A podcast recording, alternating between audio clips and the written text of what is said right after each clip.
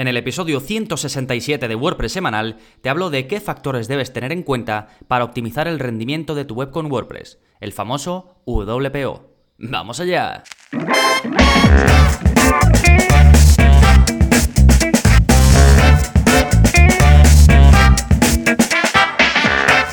Hola, hola, soy Gonzalo de Gonzalo Navarro.es y bienvenidos a WordPress Semanal, el podcast en el que aprendes WordPress de principio a fin. Porque ya lo sabes, no hay mayor satisfacción ni mejor inversión que la de crear y gestionar tu propia web con WordPress. Y hoy vamos a hablar de un tema estrechísimamente relacionado con la gestión de cualquier página web y es prestar atención al rendimiento de nuestras eh, páginas, ya sea nuestra página de inicio, nuestra página de venta, en definitiva, las páginas más importantes de nuestra web, si no todas. Y es donde entra el concepto de WPO, que no es más que optimización del rendimiento web. Pero bueno, son sus siglas en inglés, eh, que ahora lo veremos, porque te voy a hablar de qué es esto del WPO, eh, te voy a hablar de cómo funciona la carga de una web a grandes rasgos. Tampoco quiero eh, hacerlo muy técnico, pero veréis que hay un proceso y que ese proceso pues tarda un tiempo. Lo veremos. Después, una vez sabemos cómo es el proceso, te voy a explicar cómo puedes medir el rendimiento de tu web. A continuación, por supuesto, hablaremos de los aspectos que son importantes y que puedes controlar en términos de optimización. Incluso vamos más allá y te digo los pasos para tener una web optimizada. Y por último, te recomiendo algunos plugins que te van a ayudar en este proceso de optimización y donde tienes, por supuesto, recursos pues para eh, aprender a usarlos. Bien, vamos a hablar de todo eso, es un episodio cargadito de información, pero antes, como siempre, vamos a ver las novedades que está pasando en gonzalonavarro.es esta semana, pues tenemos novedad doble, ya sabéis que a final de mes saco curso, así que no solo tenéis el nuevo vídeo de la zona código, que, que lo saco todos los martes, es semanal, y que en este caso te enseño a enviar directamente a la página de pago en WooCommerce, que básicamente si tienes una tienda online con WooCommerce y necesitas que el comportamiento de compra no sea el de ir añadiendo los productos al carrito, sino que sea el de compra directa, es decir, añadir un producto y que ya se vaya a la página de pagar, pues te enseño cómo hacerlo por código, es muy sencillito. Implementamos un filtro para que en lugar de ir al carrito o incluso no ir a ningún lado, porque el comportamiento puede ser también simplemente añadir los productos y no ir a ningún lado, pues em, filtramos eso para que vaya directamente, como digo, a la página de pago. Si lo que buscas es que vayan a la página de carrito directamente. Esto se puede hacer desde los ajustes de WordPress, ¿eh? y también lo vemos en el vídeo, no hay que añadir código ni nada. Así que básicamente vemos las tres formas en las que, digamos, se puede mover un posible comprador tuyo. Una, que añada los productos al carrito y siga navegando y siga añadiendo productos. Dos, que cuando añada un producto se le redirija al carrito. O tres, que cuando añada un producto o le dé a comprar un producto, vaya directamente a la página de pago, ¿sí? Y dependiendo del tipo de, de tienda online que tengas, pues te va a interesar una modalidad u otra. Así que queda todo cubierto en el vídeo 118 de la zona código, que ya sabes que si eres suscriptor tienes acceso a eso, a soporte conmigo y a los cursos en el que traigo novedad. Ya tienes disponible el curso de WPO en WordPress con GT Metrics. ¿Esto qué quiere decir? Bien, que vamos a medir el rendimiento de una web, Vamos a hacer las comprobaciones con el servicio GTmetrix, que es uno de los más populares y ahora hablaremos de él, de los que mejor eh, datos arroja. Y después pues los iremos resolviendo. Te enseñaré a usar la herramienta e a ir resolviendo eh, todos estos eh, problemas, entre comillas, o todas esas cosas que se pueden mejorar para hacer que tu web cargue más rápido. Sí, fantástico, estas son las novedades. Saltamos ahora al plugin de la semana, que es para diseñar los emails de WooCommerce. Se llama Cadence WooCommerce Email Designer, bueno, Cadence con K, WooCommerce Email Designer, y te permite diseñar de forma visual los emails que se envían desde tu tienda con WooCommerce. Es decir, los emails transaccionales, o típico de nueva venta, o aquí tienes tu recibo, todos esos los vas a poder editar directamente desde el personalizador de WordPress.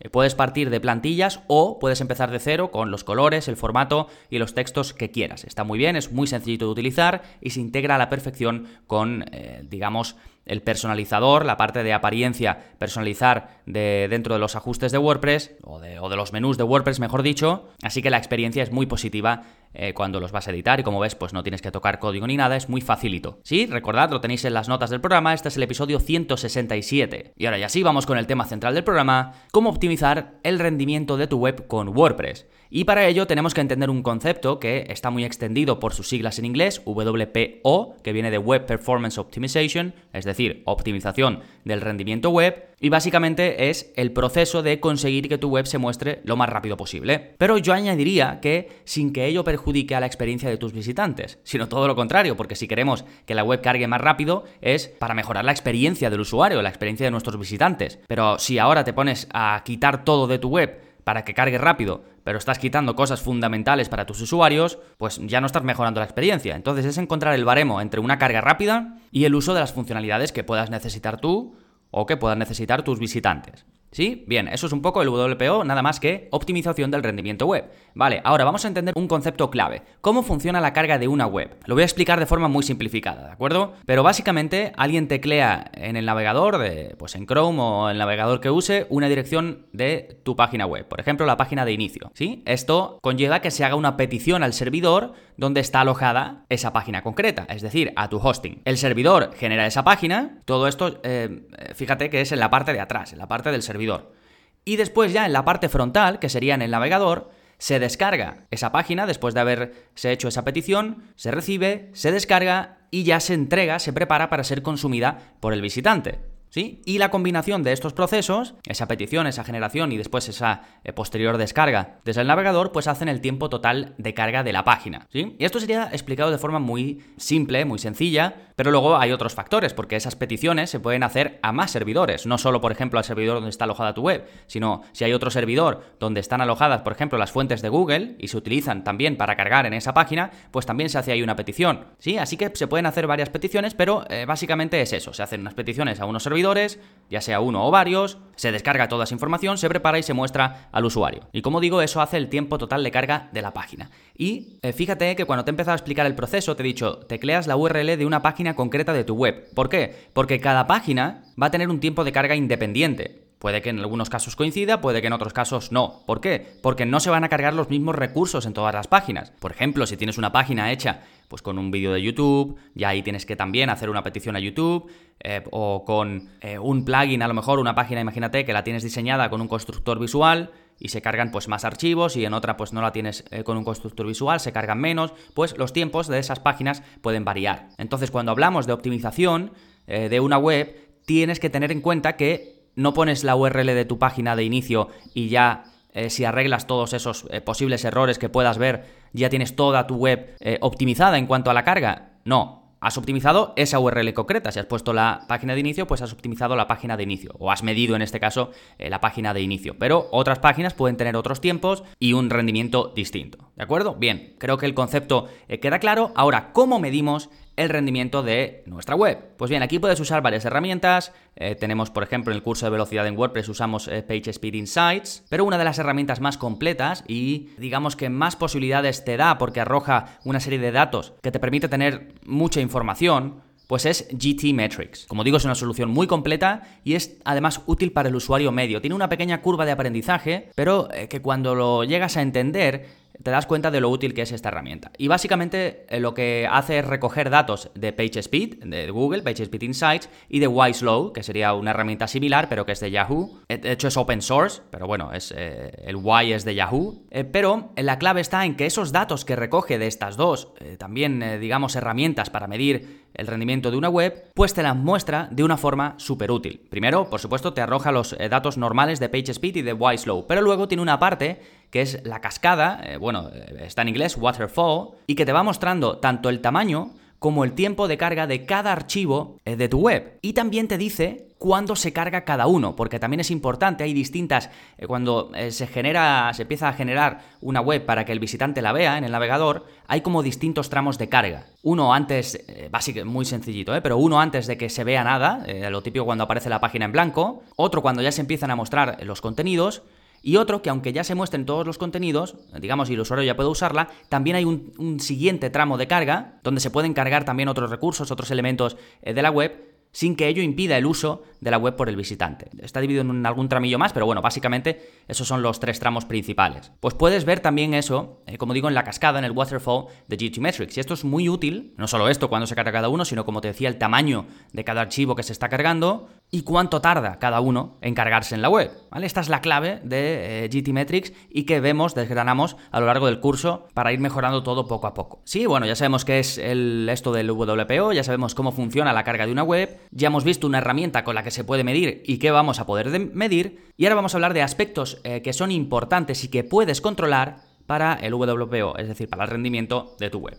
El eh, punto número uno, el hosting. Es muy importante, ¿de acuerdo? Porque puede ser que hagamos todas las optimizaciones del mundo, pero si nuestro servidor nos entrega la web en 4 segundos, pues ya me dirás tú cómo solucionamos eso. La única opción es cambiar de hosting. Así que este es un aspecto importante que debes tener en cuenta. ¿De acuerdo? Siguiente aspecto, tu tema de WordPress. Si tienes un tema de WordPress que tiene el triple de archivos que WordPress en sí y que está cargadito de cosas, pues eso es peso. Y ahora hablaremos de ello, pero el peso de una página es uno de los factores fundamentales en el rendimiento de una web. Y lo mismo con los plugins. Si tienes plugins que hacen muchas peticiones, si tienes plugins que pesan también mucho, si tienes muchos plugins, ¿de acuerdo? Todo esto hay que tenerlo en cuenta. Y esto no quiere decir que eh, no uses plugins ni que no puedas usar el tema de WordPress que, te guste, sino que tienes que tenerlo en cuenta. Esto afecta también al rendimiento, pues, positiva o negativamente. El siguiente aspecto importante también y que está en tu control, el contenido multimedia. Esto es algo fundamental, imágenes, eh, vídeos, PDFs, eh, todo eso porque generalmente van a ser archivos con peso. Y muchas veces, optimizando esto, optimizando el contenido multimedia, si se tiene un buen hosting, un buen tema, unos buenos plugins, ya se ha hecho casi todo el trabajo. ¿eh? Ya con esto se pueden notar mejoras increíbles en cuanto al tiempo de carga de la web. Y el último punto es el código en general, tanto código interno, pues el código con el que está hecho tu web y demás, como el externo, si se hacen, eh, por ejemplo, los scripts, lo típico, por ejemplo,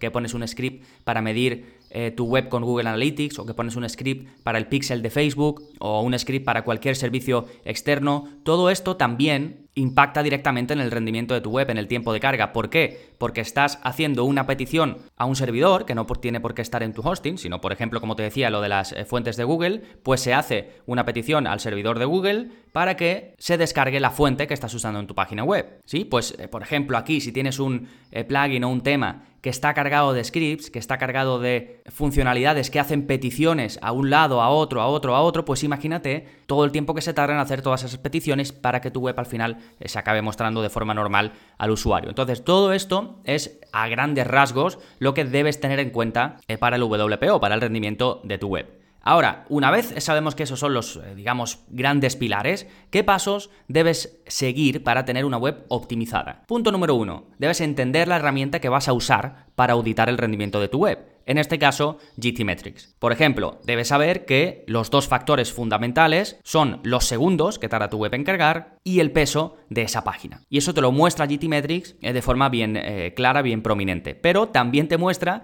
las típicas letras A, B, C y un porcentaje de qué tal lo está haciendo tu web. Y pues lo típico te muestra el de Google PageSpeed y el de Wislow. Y lo típico que es si intentas pasar de 90, no sé que hay muchos tutoriales por ahí que dicen cómo llegar al 100 en Google PageSpeed o cómo eh, pasar de 90. Vale, esa métrica no es la importante. Ese porcentaje y esas letras de A, B o C, eso no es lo importante. Lo importante es el tiempo y el peso. El tiempo de carga de la página y el peso de la página. Ahí es donde te tienes que fijar. Lo otro, bueno, sí, puede servir de guía pero al final da igual, ¿de acuerdo? Después, en función de ello, siguiendo con estos pasos para tener una web optimizada, debes seguir las recomendaciones o saber leer, digamos, esa información que nos arroja GTmetrix. Eh, como te decía antes, una de las cosas que más impacto tendrá es optimizar las imágenes tanto en peso como en tamaño. Esto por supuesto lo vemos en el curso. Otra, optimizar la carga de tipografías, porque no sabes la cantidad de veces que se están cargando un montón de tipografías y luego solo se está usando una. O estás usando en una web un montón sin darte cuenta y ¿para qué quieres usar un montón de tipografías? ¿Una o dos como mucho? Pues bien, es importante que elijas una, te quedes con ella, la uses en todas tus páginas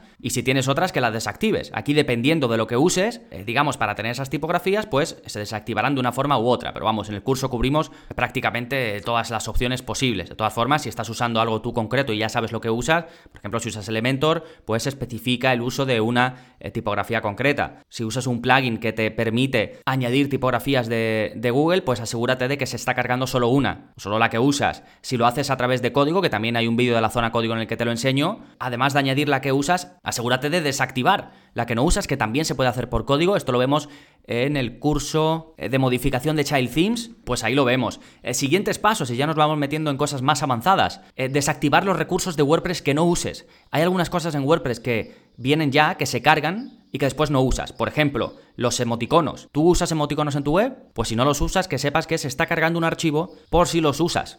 ¿De acuerdo? Así que si no los usas, los puedes desactivar. Esto hay varios plugins eh, que te permiten desactivarlo, incluso se puede desactivar por código. Ahora te hablaré de plugins, de todas formas, ¿eh? en el siguiente punto. Eh, más recursos de WordPress que puede ser que no uses. Si, por ejemplo, no usas el Gutenberg, el editor de Gutenberg, y sigues usando el editor clásico para escribir tus contenidos en WordPress, pues puedes desactivar los archivos que dan estilo a tu web, porque aunque desactives la funcionalidad de Gutenberg, sigue estando, los archivos se siguen cargando en tu web. Pues puedes desactivarlos, ¿sí? Bueno, y luego hay ejemplos más, digamos, avanzados de algunas cosas que carga WordPress y que quizás en tu web no se usen. Eso eh, los recursos de WordPress, pero después, en general, puedes cargar solo cada recurso donde se vaya a utilizar. Y cuando digo cada recurso me refiero, pues por ejemplo, a plugins o incluso a archivos concretos. Pero un ejemplo muy claro. Eh, cuando tú usas Contact Form 7, por ejemplo, y imagínate que pones un formulario pues en tu página de contacto y ya está. Realmente los archivos de Contact Form 7 se cargan en todas las páginas de tu web. En la de inicio, en la de sobre mí, en la de tienda, en absolutamente todas. Y fíjate que solo lo estás usando en la de contacto. Pues bien, puedes hacer que solo se carguen los archivos necesarios para usar eh, Contact Form 7 en tu página de contacto. Es decir, en la página donde tienes ese formulario. O si lo tienes en otra también, pues solo en las páginas donde lo tengas. O con un plugin a lo mejor de más impacto, si tienes un constructor visual como Elementor, pues puedes hacer que Elementor solo se cargue en las páginas donde usas Elementor. Por ejemplo, si em, haces un, que esto también es algo común, hay gente que solo usa Elementor, por ejemplo, para diseñar las páginas de venta, las landings, y el resto de su web, pues lo tiene con su theme o lo tiene eh, como sea. Pues lo mismo puedes hacer que solo se cargue Elementor en esas páginas concretas, o si solo usas Elementor para las páginas, pero no para las entradas, pues puedes hacer que Elementor solo se cargue las páginas y no se cargue en las entradas. Sí, pues como esto, eh, un montón de cosas. El siguiente punto, pues tienes la posibilidad de cachear los contenidos. Lo puedes hacer a nivel de hosting o con un plugin. ¿Qué es esto de cachear los contenidos? Pues es simplemente guardar una copia de la web en el navegador del visitante para que la próxima vez que vuelva no haya que descargar todo eso. Acuérdate del proceso. Se teclea una URL o se hace clic en un enlace de una de las páginas de tu web, se hace una petición al servidor, se descargan las cosas y se muestra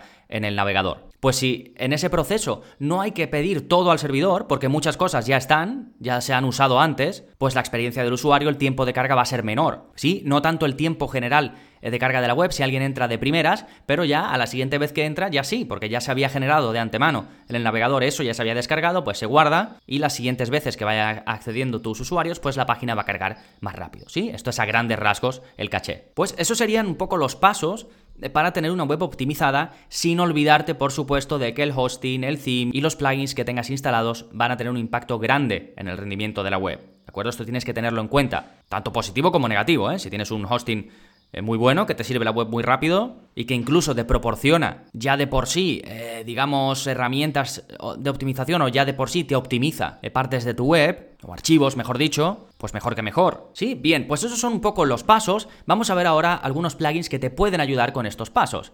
Em, para lo que te eh, comentaba, por ejemplo, de optimizar las imágenes, pues hay muchos plugins, pero uno de los más em, utilizados es WP Smash. Si te gusta eh, otros como EWW Optimizer o el que sacó Web Empresa, que ahora mismo no me acuerdo de cómo se llama, optimizador.io se llama. Hay uno de pago también que, que está muy bien, que es Short Pixel. En fin, hay muchos y todos funcionan más o menos igual, no nos vamos a engañar. Eh, pero en el curso concretamente vemos WP Smash. Vemos su uso, que es muy facilito, muy rápido, y te permite optimizar todas las imágenes que ya tienes en tu web, pues en un clic, y luego que las que vayas subiendo se optimicen automáticamente, con lo cual te olvidas. Y aquí optimizar es quitar peso a esas imágenes. Le quitan eh, metadatos innecesarios que lleva la imagen y le quitan, eh, digamos, peso hasta llegar a un punto en el que, pues, eh, sin que pierda calidad, ¿de acuerdo? Aunque siempre puedes forzarlo para quitarle más todavía, pero mm, tampoco es necesario. Esto en cuanto al peso, pero hay otro punto también fundamental que vemos también en el curso y es el tamaño de las imágenes, porque si estás mostrando una imagen que el usuario la ve y es de 600 píxeles de ancho, por ejemplo, lo que ve el usuario,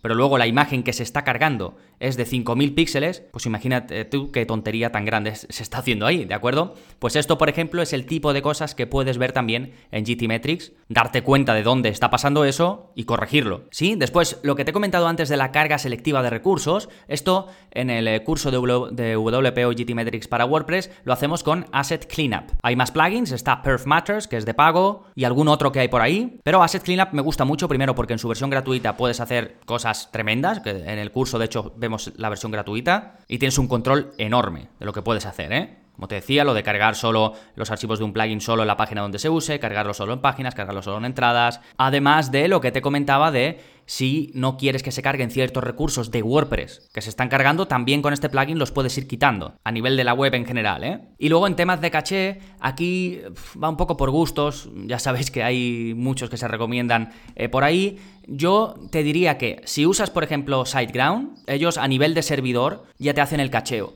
Pero adicionalmente tú puedes instalar su plugin, que se llama SG Optimizer, y que lo que hace es que te permite controlar desde WordPress ese sistema de caché que tienes a nivel de servidor. ¿De acuerdo? Lo puedes activar, lo puedes desactivar y te trae funcionalidades extra como por ejemplo optimizar las imágenes. O sea que si ya lo usas, si ya tienes SiteGround y usas este plugin, no necesitas un plugin extra para optimización de imágenes, sino que ya tienes este. Y también trae otras eh, opciones de optimización como las típicas de minificar los archivos, CSS como JavaScript. Esto lo vemos en otro curso, de hecho, en el curso de velocidad en WordPress, vemos eso, cómo hacerlo por código. Pero ya SiteGround te permite hacer eh, todo esto. Y bueno, si usas otro hosting que también te trae esta posibilidad a nivel de servidor, pues también fantástico. Siempre que sea a nivel de servidor, pienso que es mejor que digamos, eh, forzar el caché con un plugin, ¿sí? Y luego, pues si no, si lo vas a hacer directamente con, con plugins de los gratuitos, pues en combinación potencia más sencillez de uso, que es lo que me gusta a mí mirar para este tipo de cosas, porque pueden ser un poco complejas para la mayoría de los usuarios, pues hay dos así, los más sencillos son Cache Enabler, que